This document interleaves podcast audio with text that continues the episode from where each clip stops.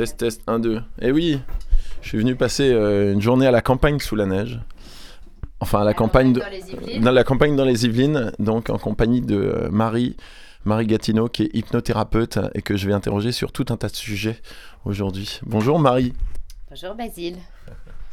Euh, donc euh, on s'est fait du thé et, et puis voilà, on va, on va discuter de l'hypnose en général et, et puis, et puis des sous-ensembles sur euh, l'utilisation qu'on peut en faire, euh, notamment pour des histoires de, de relations amoureuses, mais pas forcément que la rupture. Tu vas voir, j'ai des questions dans mon chapeau. Eh ben, euh, t'en étais à définir l'hypnose et la question de, de l'inconscient et euh, je sais pas, c'est à quoi un état de conscience modifié? Exactement. Donc l'hypnose, euh, en fait, en hypnose, on utilise euh, un état de confiance, de conscience. Oh le lapsus. Le lapsus, c'est un joli lapsus. Ah bah ouais, non, mais il est très bien. Il est un état de conscience qui met en confiance, effectivement, euh, c'est possible. Euh, donc on se met en état de conscience modifié, voire élargi, voire augmenté, en fait. Euh, alors je vais, je vais expliquer un Ouais, petit peu de- développe. de, Alors quoi il c'est quoi Non, parce qu'en fait, on était parti, euh, donc avant de mettre le micro, on parlait de la méthode Coué. Je disais, la méthode Coué, c'est très bien, ça peut euh, fonctionner, justement, si on se met dans l'état adapté pour recevoir les suggestions qu'on va se faire. Donc, l'état adapté, c'est un état qui va être proche de celui de l'état de, dans lequel on est en méditation, en relaxation, en sophrologie, qui est en fait, tout simplement pour parler en termes scientifiques, un état où les ondes cérébrales se modifient. C'est-à-dire que quand on parle normalement, on est en onde bêta, qui est un- une fréquence qui est relativement rapide en fait. Quand on entre en état d'hypnose, on passe en onde alpha et theta, euh, qui sont en fait des états euh, ralentis, euh, comme avant de dormir. Ouais. Euh, donc dans des- ces états un peu de rêve éveillé, tout ça, là on est en état d'hypnose. Ça c'est la façon scientifique de voir dans quel état on est. Et donc quand on, sait- quand on est dans ces états-là, on est euh, suggestible en Ouais. fait. Euh, donc on est Influençable, sensible. on peut dire ça comme ça? Influençable? Oui, oui, oui. Alors après, euh, il y a des codes pour réaliser des suggestions. Donc on va être influençable, mais euh, pas de n'importe quelle manière. C'est un et- peu comme le jeu Jacadi. Si on commence pas par Jacadi, ça marche Voilà, pas. ça? exactement. C'est-à-dire que si tu fais une suggestion en utilisant une négation, par exemple, tu risques d'obtenir l'inverse de ce que tu veux. Parce que le Comme avec les enfants, en Oh, fait, quand bah- tu leur dis euh, bah, ne- c'est ne- exactement ne ça. claque pas les portes, ils vont claquer les Eh portes. bien oui, mais parce qu'ils croient bien faire. Ce n'est Mm. pas que pour t'embêter. C'est-à-dire que jusqu'à l'âge de 7 ans, l'inconscient se forme. Ouais. Et donc la, euh, le- la négation n'existe que dans le langage verbal. La négation n'existe pas dans... Ah oui, c'est un concept en fait, la négation. Exactement. Donc jusqu'à l'âge de 7 ans, euh, J'avais jamais vu ça comme ça. mais bah c'est oui. limpide. Bah oui. Ouais, ouais. Ouais, tout à fait. Euh, donc, formation, do- donc, enfin, une petite parenthèse, justement. Tu Ah ben non, sais- mais tu faut sais qu'on mette les bases de Voilà. notre discussion et ça, définir le vocabulaire, etc. Voilà. donc- Surtout que moi, je le connais pas, honnêtement. donc, Bon, euh, non, mais là, c'est juste sur la, la communication, justement, Ouais. le non-verbal, etc. Tu sais peut-être que uniquement 7% de notre communication est verbale. Ah oui, j'avais retenu 20, mais de toute façon, T'as- je savais que c'était pas bon, beaucoup. bah, enfin, 7, Ouais, ouais.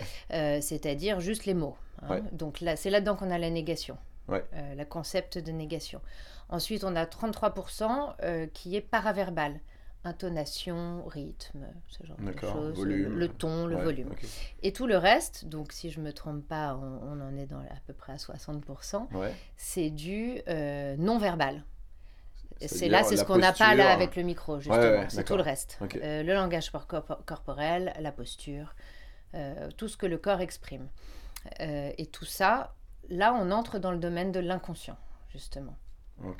Donc, en fait, donc l'hypnose, c'est deux choses. C'est premièrement l'état hypnotique, donc les, les- les ondes cérébrales qui se modifient. Euh, et ça, on va obtenir ça par euh, ce qui s'appelle des inductions d'hypnose, mais on l'obtient aussi par de la méditation, de la sophrologie. Simplement, en hypnose, on utilise quelque chose, enfin, c'est plus rapide. Euh, Ouais. Alors, sachant que l'ultime euh, euh, induction hypnotique, c'est l'hypnose de spectacle. Ça, Ouais, tout ouais. le monde l'a vu, hein, euh, et le Tudor, Et on machin. te fait faire la poule et Et on compagnie. te fait faire la poule, donc ça, euh, la plupart du temps, c'est vrai, hein, c'est pas, c'est pas de la triche. mais c'est des gars qui savent faire ça très vite. Et euh. puis qui choisissent leur sujet, si j'ai bien compris, il y a des gens qui sont plus ou moins réceptifs. Alors, et, euh, tout le monde est réceptif à l'hypnose, simplement, effectivement, à des vitesses euh, Ouais. euh, différentes et euh, par des canaux différents, en fait. Ça va être comme la musique. Et est-ce que ça a un lien avec euh, les prédispositions qu'on a à, euh, à volontiers croire à l'hypnose ou à ne pas y croire, ou ça n'a rien à voir? Alors, bon, quelqu'un qui que est tu- on- complètement réfractaire, Ouais. ça peut être plus difficile, mais pas forcément. Parce qu'au contraire, il y a des techniques pour les gens qui n'arrivent pas à, à lâcher prise, justement. Les gens Ouais. qui sont extrêmement dans le contrôle. Euh, donc l'avantage de, de l'hypnose par rapport à la méditation. La méditation, c'est très difficile pour les gens qui sont vraiment dans le contrôle. Je confirme. Euh, parce que on te demande de faire le vide. Ouais. Faire le vide, attends. Franchement, euh, ouais, c'est ouais. super, c'est super difficile. Surtout, ne pense à rien. ne pense à rien. Ne Bah, pense c'est surtout par la pas. négation, c'est Voilà. encore euh, ne pense à rien, Voilà. l'enfant en nous immédiatement va se mettre à penser à plein de trucs. Voilà, ne pense surtout pas à une voiture bleue. C'est ça. Ah merde, euh, j'ai pensé à une voiture bleue. Voilà. Donc ça, la méditation, ça, ça marche très bien en Asie. On n'est peut-être pas fait tout à fait pareil. Enfin, j'en sais rien. C'est culturel probablement. Euh, en Occident, dans le, ce monde euh, qui va, euh, enfin, dans le monde qu'on connaît, l'hypnose, je trouve, est, est plus adaptée puisque c'est l'inverse. On va donner de la nourriture au cerveau conscient. Donc on va te demander de te concentrer sur le point en face de toi et en même temps d'écouter le son de ma voix et en même temps de te concentrer sur les sensations du corps et en même temps de te concentrer sur ta respiration. Et là on donne tellement de nourriture à ton Mhm. cerveau conscient que la porte de l'inconscient va s'ouvrir. C'est un genre de diversion, quoi. C'est ça. C'est le, c'est la, c'est la moulette pour le taureau. C'est, il va suivre le, le chiffon rouge euh, pour- et puis il va pas voir le, le taureau qu'il y a derrière, quoi. Voilà, donc là on revient un peu dans le truc justement du- de l'hypnose de spectacle parce que Bah, euh, oui, enfin, effectivement il y a de ça. Ouais, ouais. ouais, non mais c'est vrai, c'est vrai, hein, euh, ça, ça marche, ça marche comme ça. Euh, mais c'est-à-dire que le, la- dans l'hypnose d'aujourd'hui, la personne peut rester consciente euh, en observateur de ce qui va se passer au niveau de l'inconscient. D'accord, donc c'est, oui, ok. Alors tu vas me demander ce qui Non, est mais c'est- non, non, non, mais justement, là, j'y viens, c'est du billard par bande. euh, J'avais une discussion à propos de l'interprétation des rêves hier, euh, sur le potentiel que ça a euh, d'arriver à, à accéder finalement par ricochet à euh, des pans de son inconscient Mhm. qui, si on essaie de creuser dedans, en fait, ça va être complètement hermétique, alors que en passant par, euh, par un, genre de tiers, là en Mhm. l'occurrence le rêve, et là je, je suppose Tout que d'une certaine manière l'hypnose c'est ça, tu, tu as accès à quelque chose qui t'est normalement euh, euh, Exact. parfaitement là, interdit. Quoi. Tu as dit un truc important, c'est que c'est-à-dire que le langage de l'inconscient, c'est le symbole, c'est la métaphore, Ouais. justement. Et ça, on va l'utiliser en hypnose. Donc, euh, ça, c'est la deuxième chose qui va caractériser l'hypnose, à part l'état dans lequel tu es. Enfin, justement, cet état va te donner accès, va ouvrir l'inconscient. euh, et il va falloir parler le langage de l'inconscient. Et alors, euh, ok, vas-y, vas-y, continue. Donc, alors, donc l'inconscient, déjà, faut définir un peu de, de quoi il s'agit. Parce que donc l'inconscient, c'est tout ce dont tu n'es pas conscient. hein. C'est un petit peu trivial comme définition, euh, mais pas tant que ça. C'est-à-dire qu'on a euh, tous les, les- les cerveaux euh, ancestraux, donc le Ouais. reptilien. Mhm. Donc là, c'est tout ce qui va gérer la survie, les battements du cœur, la respiration, donc tout ce qui est réaction du corps. Première partie de l'inconscient. Mais attention, c'est-à-dire qu'on réagit, euh, comment dire, quand on a peur de quelque chose, on va avoir des réactions inconscientes euh, et ça va être visible sur le corps. Oui, et puis ça dépend des gens. Il se trouve qu'il y a deux jours, euh, j'ai participé à mon corps défendant à une bagarre et on était un certain nombre. Ah, une a- bagarre. Bah ouais. Et euh, c'est pas de ma faute. Mais il y a ceux qui se figent et qui euh, sont complètement inertes, ceux qui fuient et ceux qui interviennent. Sans- Et c'est assez marrant de voir Ouais. que, que ça n'a rien à voir avec. euh, Enfin, tu, tu, tu peux pas euh, présupposer qui va faire quoi en fait. Tant que C'est- pas ouais. arrivé, c'est du domaine du réflexe et c'est pas du tout euh, rationnel. Quoi. tu as très bien décrit les trois types de réactions euh, du, du- du cerveau reptilien. euh, Ouais, ouais. L'inhibition, euh, la fuite ou la lutte. Bah, voilà. Effectivement. Ah bah là, euh, c'était assez clair. On avait un Ah bah panel oui, bien représentatif. Et toi, t'as euh, fait quoi Ah bah moi, j'y étais. Toi, mais ça, bête. je savais, ça m'était déjà arrivé, donc je savais que moi j'y allais. Mais, euh, mais enfin, je veux dire, c'est pas, un- je m'en enorgueillis pas. Je sais très bien que c'est, indépendant de ma volonté. C'est comme ça. On est câblé ou on n'est pas câblé. Comme Tu ça. vois, le lézard, c'est l'inhibition. Ouais. Euh, Ou le, le lapin dans les phares de la bagnole. Euh, Oui, voilà, Ouais. c'est-à-dire, bon, bref, mais effe- effectivement, et ça, on croit qu'on n'a pas de contrôle là-dessus, mais justement, ça, ce, ce sont des mécanismes qu'on a acquis euh, lors de notre euh, apprentissage du très très petit âge, en fait. Ouais, ouais. Ou après, euh, il y a ou des même- traumas. euh, Alors après, il y a les traumas, mais c'est vrai qu'on va avoir tendance à reproduire ce qui nous est arrivé dans les premières années de notre vie. hein. hmm. C'est là que je rejoins quand même les, les- les grands courants de, de psychologie, psychanalyse euh, du début du Bah, XXe siècle. euh, voilà. C'est-à-dire, et tout ça, on, on peut croire que, que c'est effectivement acquis pour la vie, mais non, justement, par des méthodes telles que l'hypnose, on peut aller dialoguer même avec cet inconscient-là, en fait. Alors, ouais, t'en étais là, j'étais un peu. euh, Non, je t'ai emmené prie. sur une autre piste là, mais t'en étais à- aux définitions de l'inconscient et sur. euh, comment? Sur. euh, Attends, où est-ce que je t'ai arrêté Donc la première strate, c'est tout Ah ce oui, qui est l'instinctif, repti- ouais, le reptilien. ok Euh, donc même et donc là on a tout ce qui est problématique d'insécurité en fait, euh, justement. ouais, donc voilà, des problématiques de survie et c'est vrai que l'hypnose peut intervenir là-dessus. Donc en général, l'hypnose peut intervenir en, en vraiment changeant les croyances du, de notre pilote automatique en fait, Ouais. et qui sont vraiment entrées dans le corps, hein, euh, qui sont de l'ordre du réflexe, Ouais, c'est ouais. du mode automatique. Donc il y a le corps, euh, l'instinct, après il y a l'émotion, le cœur. Hmm. Euh, donc là il y a la métaphore de l'enfant intérieur que j'aime beaucoup. C'est-à-dire qu'on a tous en nous un enfant, voire des enfants qui n'ont pas fini de grandir, euh, c'est-à-dire qui ont vécu des traumatismes euh, et qui se sont restés un peu figés à cet Ouais. âge-là. Par exemple, quelqu'un va faire une réflexion désagréable. Normalement, tu balayerais ça euh, avec oui, indifférence. Et, grand, ouais, et alors là, tu te rends compte que pas du tout, tu as envie de pleurer, au contraire, tu te mets en Ouais. colère. parce que là, c'est ton ton en- enfant intérieur qui est meurtri. et-. Exactement. Ouais. Donc là, il y a tout le travail avec l'enfant intérieur qui peut, qui peut se faire. Qui est Et c'est quoi C'est c'est des régressions ou c'est. euh, Non, non, non. Alors, euh, non. Alors, en fait, bah, justement, euh, après, si on veut faire le lien avec la rupture amoureuse, c'est à ce niveau-là que on, ça, on va y venir. ça ouais. va se passer à un moment donné. C'est-à-dire qu'on a tous vécu euh, une à cinq des cinq blessures euh, euh, émotionnelles de l'enfance. Rejet, abandon, trahison, humiliation, injustice. Ok. 1 à 5. Les gens qui en ont 0, c'est, ça n'existe pas, a priori. Euh, mais attention, c'est-à-dire que on parle de blessures vécues. Ouais. C'est-à-dire euh, qu'il y a un petit enfant, euh, un enfant à l'école maternelle, ses parents ont un quart d'heure de retard pour venir le chercher, il va se sentir abandonné. Il, Oui, va, oui, oui. vécu- il va vivre, pardon, il va vivre une blessure de l'abandon.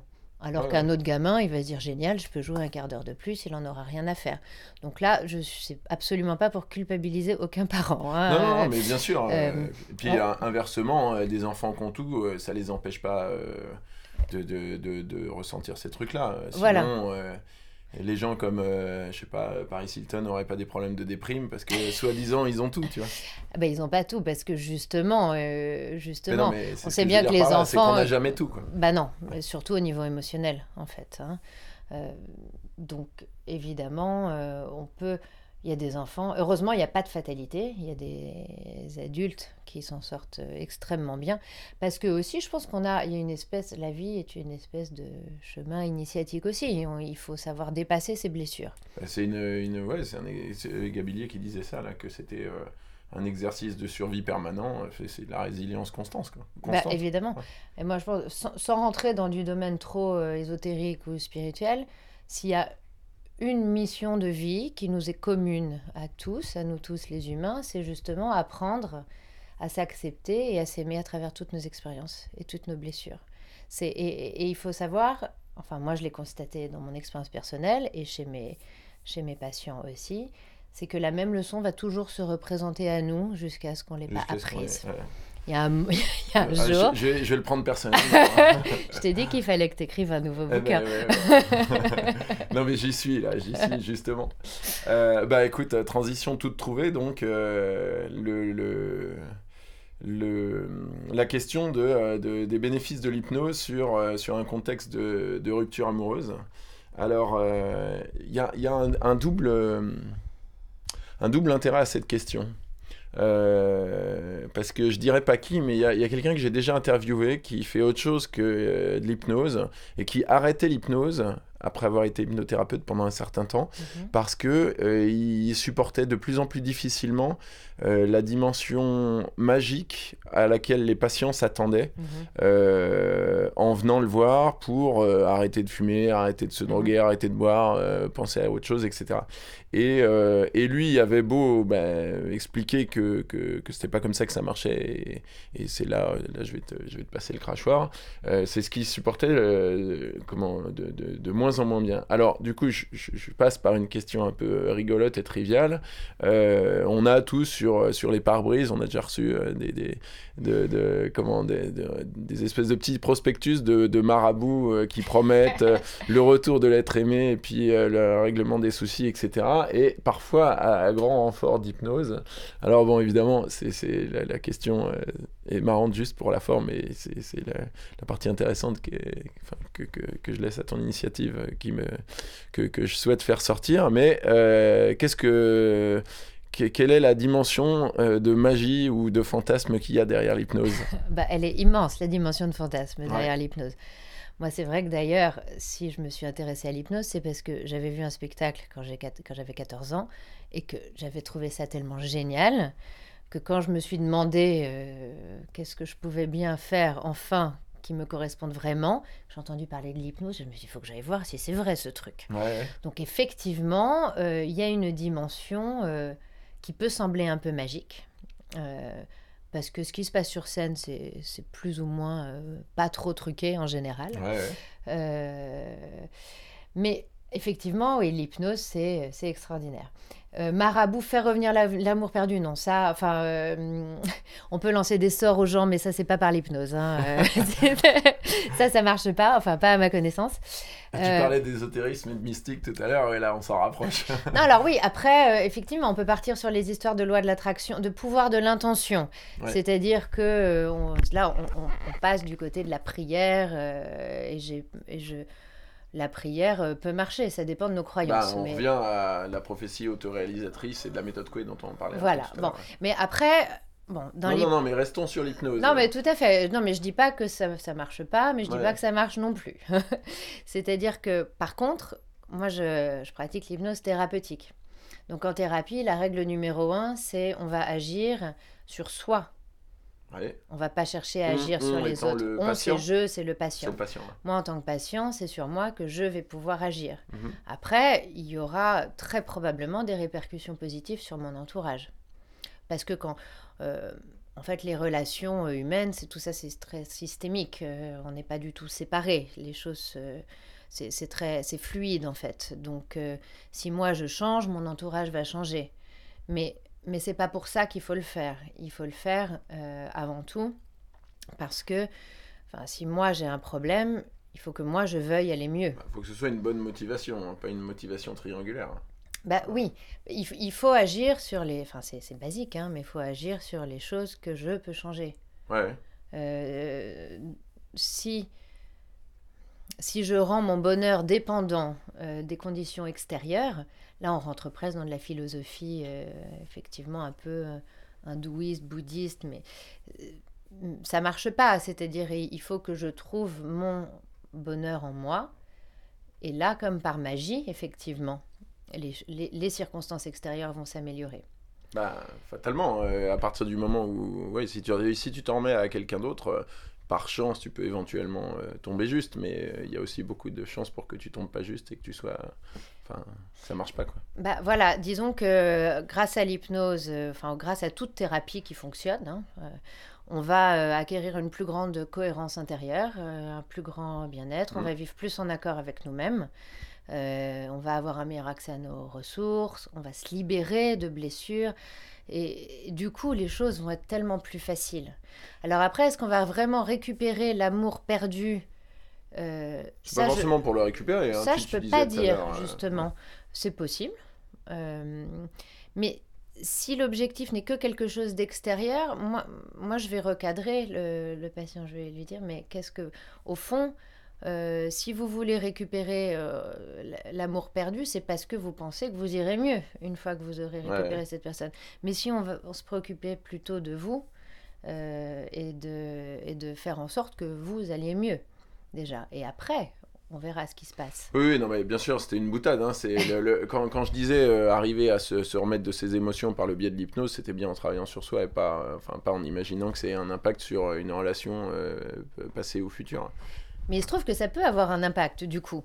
Parce que c'est vrai, si, si l'ex euh, voit que, que d'un seul coup, tout à coup tu rayonnes et que tu es euh, devenu. Euh, enfin, elle va se demander mais qu'est-ce qui se passe et... Oui, mais ça reste un dommage collatéral. Enfin, je suppose c'est c'est le, le, le, dommage. Enfin, le, un, béné un, bénéfice, secondaire. Bénéfice collatéral de, de ton propre bien-être. Donc, ouais. Ouais, Alors, ok, est-ce qu'on peut être super pragmatique et, je sais pas moi, qu'est-ce que c'est le euh, les, les, les, bénéfices euh, plus ou moins immédiats. Je fais le mec, euh, je fais le mhm. mec cartésien à mort.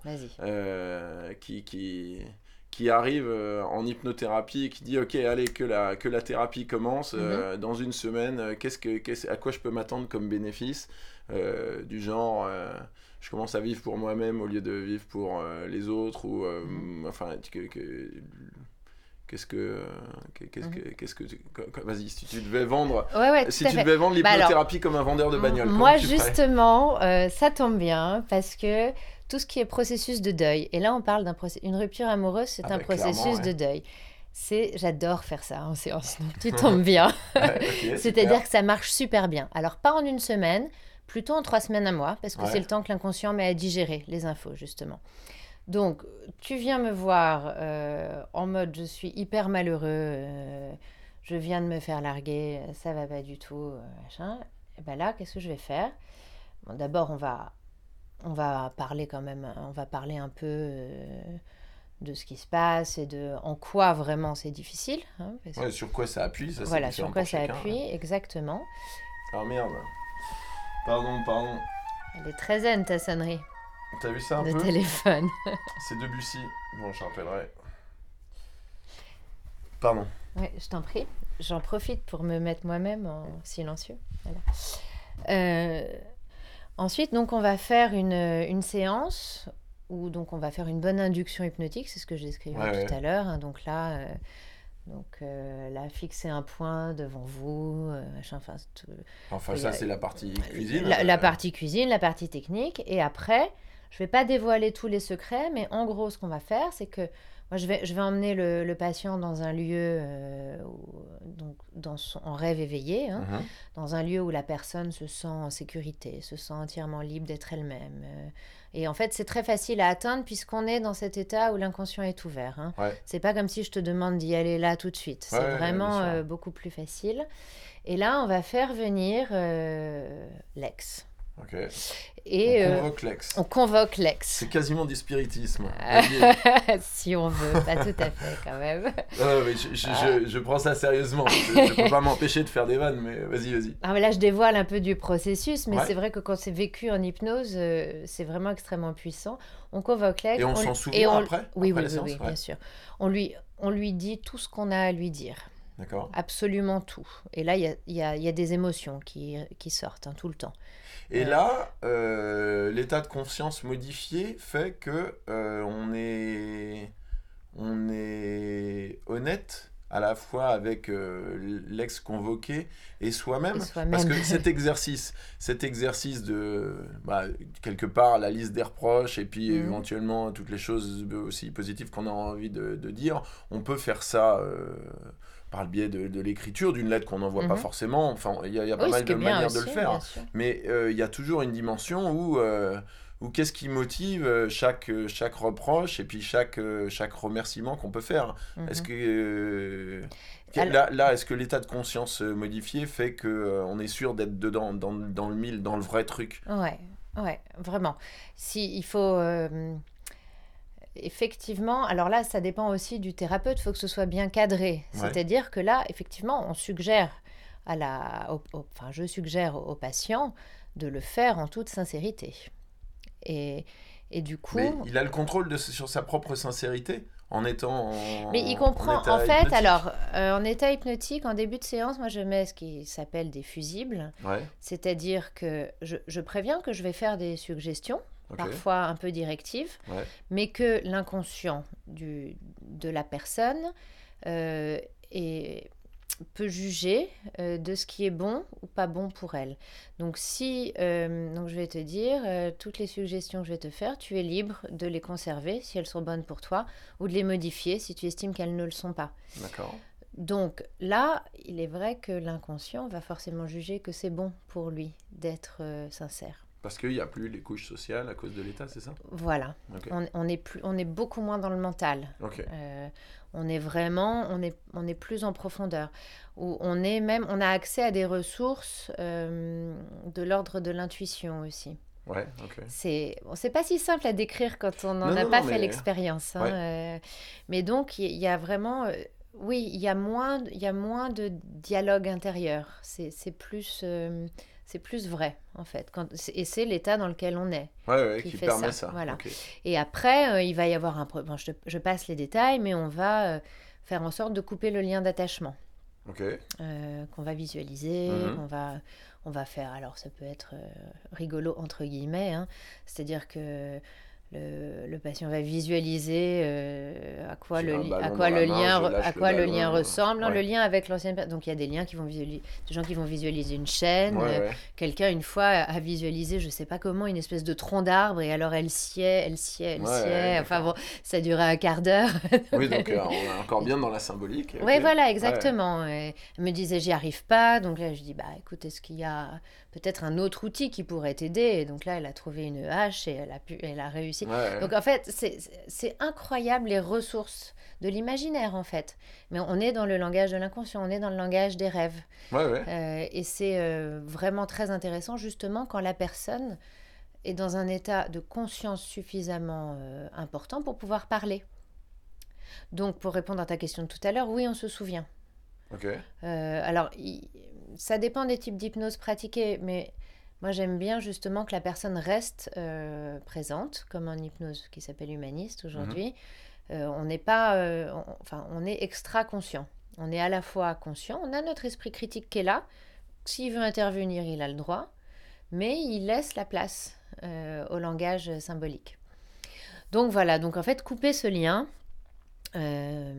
sur le moment, ça va pas forcément ressembler à grand chose, quoique il y a en général des, souvent une petite larme, quelque chose euh, qui montre, il y a des signes physiologiques. Hein, euh, parce que c'est une bah, digestion, le deuil aussi. Hein, donc souvent, on, a, on, avale beaucoup notre salive. Euh, enfin, donc il y a ce genre de signes. Et puis, donc après, évidemment, je fais faire d'autres choses pour que la personne... donc, se, par exemple, à l'endroit où il y avait le lien, je lui demande d'appliquer une espèce de baume, enfin, de, mhm. son choix. Hein. Donc, tu vois, on est dans le symbole. D'accord, euh, donc après, euh, donc sortie de séance, euh, et bon, sur le moment, les gens se rendent pas forcément compte de ce qui s'est passé. C'est ça qui est intéressant. Ouais. notamment, j'ai une patiente, sort de séance, elle dit rien. Je dis bon, ok, on verra. Et puis un mois plus tard, elle me rappelle. Elles me disent, au fait, il euh, fallait que je te dise, euh, mon ex euh, continue à m'envoyer des messages à la con. Et ben je me suis rendu compte que ça ne me fait plus rien. Ah bah. Et voilà, c'est ça qui se passe en fait. C'est-à-dire que ça va pas changer forcément ce qui se passe dans le concret, mais c'est le vécu de la chose qui va être complètement différent. C'est-à-dire que c'est euh, ça va aider à, digérer euh, les Comment on vit les choses, euh, il y a quasiment que là-dessus qu'on a une prise. Bah exactement. De temps en temps un peu hors de notre périmètre, mais justement mm. l'hypnose, c'est ça qui permet. Donc on va transformer les... En fait, un événement traumatisant, et une rupture est un mm-hmm. événement traumatisant, on sait que c'est un trauma parce que chaque fois qu'on y repense, on revit l'émotion. Ouais. un trauma digéré, on ne ressent plus l'émotion. On a un sentiment global sur le sujet, mais du coup, là, on n'est plus de, on n'est plus, c'est plus l'enfant intérieur qui s'exprime. On a digéré et on le voit à nouveau d'un point de vue euh, adulte. Ouais, c'est ça. Voilà. Et alors, bah, écoute, transition idéale encore, euh, parce que euh, moi, le- la rupture, comme, comme je t'ai dit, c'est pas que ça me barbe, mais bon, j'ai- j'ai- j'aimerais bien que ce sujet soit un peu derrière moi. Et euh, en discutant avec une copine que tu connais, dont je te dirai le nom après, parce que... là, Hors elle- elle- antenne. hors antenne, hors antenne, sinon elle va être vexée, euh, qui est une, une nana du lycée, euh, me disait l'autre jour, parce que euh, je, donc on a de longues conversations avec elle, elle me raconte ses rencarts Tinder, etc. Je la conseille, je la coach, machin. Et, euh, et puis, euh, bah, ça fait des années que, que- qu'elle dit, mais je sais pas comment tu fais, toi, pour t'enthousiasmer. À chaque fois, tu tombes amoureux, euh, t'as vachement de chance. moi, j'y arrive pas. Et, et c'est elle qui, en disant, il faudrait que je me fasse désenvoûter, qui, qui, comme je savais que j'allais te voir euh, dans peu de temps, euh, je me suis dit, ah bah voilà, voilà ça c'est une question parfaite. Mm. Euh, c'est et, et et donc elle a un- cette espèce de truc où elle a l'impression d'être complètement coincée, de, de, de- pour le coup à l'inverse de ce qui m'arrive, euh, jamais s'enthousiasmer et puis jamais euh, jamais euh, finalement, ben, ça doit être un genre de lâcher prise je suppose parce que enfin, s'en remettre à, bah, à l'autre pour entretenir une relation à deux qui pourrait faire que, que voilà qu'on aime et qu'on et, et alors euh, je me suis demandé bah, qu'est-ce que qu'est-ce que l'hypnose peut faire dans un cas comme ça? Bah, bon, probablement, ce qui s'est passé pour elle, c'est qu'il y a quelque chose dans son histoire qui a dû la pousser à se protéger un jour. Un jour. Euh, après, euh, je, Je- je- je- je- supposons supposons, euh, donc elle, elle est en mode protection, tout simplement. Donc effectivement, avec l'hypnose, on peut, euh, on peut apprendre à, à s'ouvrir à nouveau, euh, tout simplement. Donc elle, si elle n'arrive pas à tomber à nouveau amoureuse, euh, c'est simplement pour se protéger, c'est parce qu'elle a peur de souffrir. Mais c'est de l'ordre de l'inconscient. Elle, Bah, elle, elle elle croit le qu'elle- dit pas comme ça oui, mais bon, c'est en général comme ça. Enfin, après, il me faudrait va- plus de détails avant ouais. de tirer des conclusions. non, mais évidemment Mais euh, c'est qu'elle sait. en fait, la- bon, ça, c'est ma croyance, hein, mais pour moi, l'amour est, est plutôt l'état. euh, c'est notre état euh, naturel par défaut d'être amoureux. Alors Ouais. attention, la dépendance amoureuse est autre chose. Oui, mais oui, d'être capable d'ouvrir son cœur et d'aimer, pour moi, c'est. non mais on peut aimer d'une manière euh, parfaitement apaisée et, et- Aimer d'une fa- façon apaisée. Alors raconte-moi, c'est bah, ça veut dire quoi? Mais tu, tu- tu- non, mais tu, tu, tu as pas forcément, justement, tu parles de dépendance, tu as pas forcément des espèces de conditions à ton amour. Tu vois, ton, ton amour est pas très conditionné. Enfin, euh, ok, je parle de moi deux secondes. Euh, moi, j'ai pas l'impression que mon amour disparaisse au motif que je me fasse larguer. Et euh, pour être euh, un peu euh, générique, euh, comment le, bah, le- le- les sentiments euh, sublimes et l'amour reste, si on peut dire ça comme ça. Enfin, moi, j'ai toujours beaucoup d'amour pour des nanas que, Mhm. que, que j'ai pas vues depuis très longtemps. Et, euh, et après, c'est pas un amour qui est conditionné par le fait qu'on se voit, c'est pas un amour qui est conditionné par le fait qu'on soit ensemble, c'est pas un amour qui est conditionné par le fait qu'elle me porte de l'amour en retour. Mhm. Et, euh, et C'est enfin, parce que tu me posais la question, euh, euh, enfin, c'est, moi qui ai dit, qu'est-ce que j'ai dit? Euh, Mais tu as transformé l'amour amoureux en amour, euh, une forme d'amour un peu plus universelle. Apaisé, c'est, sur apaisé, c'est apaisé, qui t'avait fait Mais tiquer. quand on tombe amoureux, c'est pas de l'amour apaisé en général, justement. Euh, Bah oui, ok. quand on s'enflamme pour Ouais, ouais, quelqu'un, euh, voilà, c'est, voilà, c'est ok. pour ça. Donc le début d'une histoire d'amour, il y a quand même un déclencheur. euh, et il faut s'autoriser à le ressentir. Donc euh, quelqu'un qui ne s'autorise pas à ressentir ce genre... euh, Et qui pour, pour autant peut s'autoriser à ressentir du désir. Ah oui, et mais, et mais qui va barricader euh, les sentiments. Bah, enfin, Mm. ça, c'est aller un peu vite en besogne sur, sur, sur, sur ce qui la concerne. Mais, mais, mais oui, oui. Mais d'une certaine manière, ok, alors je passe complètement du coq à l'âne, parce que c'est, comme c'est quelqu'un qui euh, consulte d'autre part. Mhm. Heureusement que j'ai pas dit son nom, là, elle m'engueulerait carrément. hein. tu me le diras peut-être pas du tout d'ailleurs. Euh, et euh, comment? Et, et dans quelle mesure est-ce que l'hypnose c'est, compatible avec d'autres formes d'exploration qu'on peut avoir d'autre part? Alors c'est souvent les gens vi- en viennent à l'hypnothérapie quand ils ont tout essayé avant. Ouais, ok. C'est le dernier, c'est le dernier recours. C'est la blague des hypnotiseurs euh, d'ailleurs, des hypnothérapeutes, c'est-à-dire que avec 10 ans de psychanalyse, on sait très bien pourquoi on va mal. Alors qu'avec trois séances d'hypnose, on n'a pas tellement compris pourquoi on allait mieux, mais on va mieux. bah oui, euh, vu comme ça. Voilà, euh, donc tout est dit. Non, sérieusement, c'est tout à fait compatible, quoique il y a un moment, quand on se met à la thérapie brève, euh, on a tendance à arrêter la thérapie longue. Euh, en fait, c'est une question d'état d'esprit. Euh, je pense qu'il y a un moment où il faut se focaliser sur les solutions. Et l'hypnose apporte des vraies solutions, mais qui viennent de soi, hein, qui ne sont pas imposées de l'extérieur. Ah bah on peut pas, oui bien sûr. ouais. C'est-à-dire on va puiser en soi, dans son inconscient, des solutions qui y sont déjà. Alors que c'est vrai, en fait, la- les méthodes de psychanalyse ou euh, psychothérapie, bon, tout ce qui est euh, thérapie cognitive et comportementale, c'est entre les deux. Mhm. Euh, du coup, c'est c'est quand, même, c'est quand même intéressant. Mais ce qui est la psychanalyse à l'ancienne, freudienne, machin, le problème, c'est qu'il y a un moment où on entre en, fascina- en fascination avec ces problèmes Mhm. et que... euh, Ça quand- devient fonctionnel. Exactement. Ouais. Et on, on se met, on met notre. Moi, j'aime bien parler en, en termes de vibration. Et que euh, quand on ne fait que penser à ces problèmes, on vibre ces problèmes. Bah, c'est comme ce que tu me disais à propos de mon bouquin. Il faut Exact- passer à autre chose. Exactement. Il y a un moment où. En fait, c'est bien de parler de ces problèmes pour pas être dans le déni. Ouais. Parce que c'est vrai, c'est pour ça que la méthode Coué, par exemple, est, est un petit peu dénigrée. C'est parce qu'on dit, mais oui, mais t'es dans le déni. Quoique, il y a des gens qui sont dans le déni qui peuvent s'en sortir. hein, Et, Bah, et il y a c'est- pareil, c'est fonctionnel le déni. Hein. Voilà, Ouais. ex- exactement. Mais euh, donc, un peu de... aller un peu au fond des problèmes, c'est bien en termes de diagnostic, mais il y a un moment, il faut quitter le diagnostic. Mhm. Il faut Oui, passer... il faut pas euh, devenir son problème. et- Voilà, exactement. faut pas laisser ton problème te définir. Voilà, tout à fait.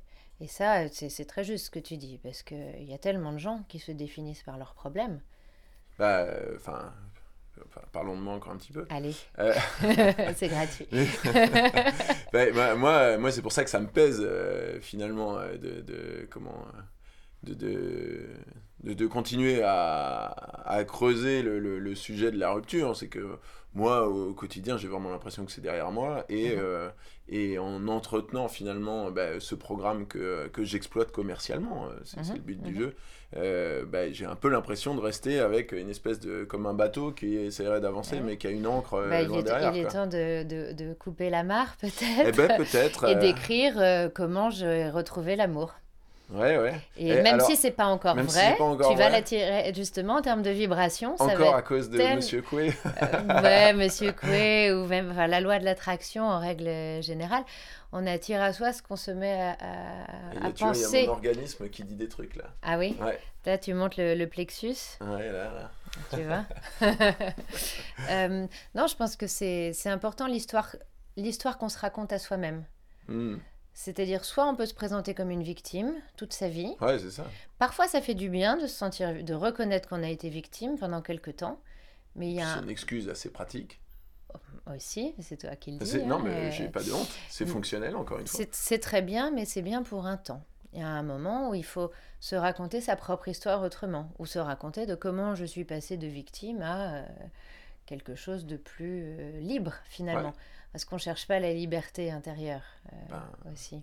C'est ça, c'est le, le bouquin là. euh, C'est quoi? Imparfait, libre et heureux. Très bien, Christophe André. Ouais. Euh, ok, bah écoute, je sais, on n'a certainement pas fait le tour du sujet, mais euh, en tout cas, on l'a bien abordé. Euh, Bah oui, je crois que. merci Marie. bah, je t'en prie, c'était un plaisir. À bientôt. À bientôt, Basile.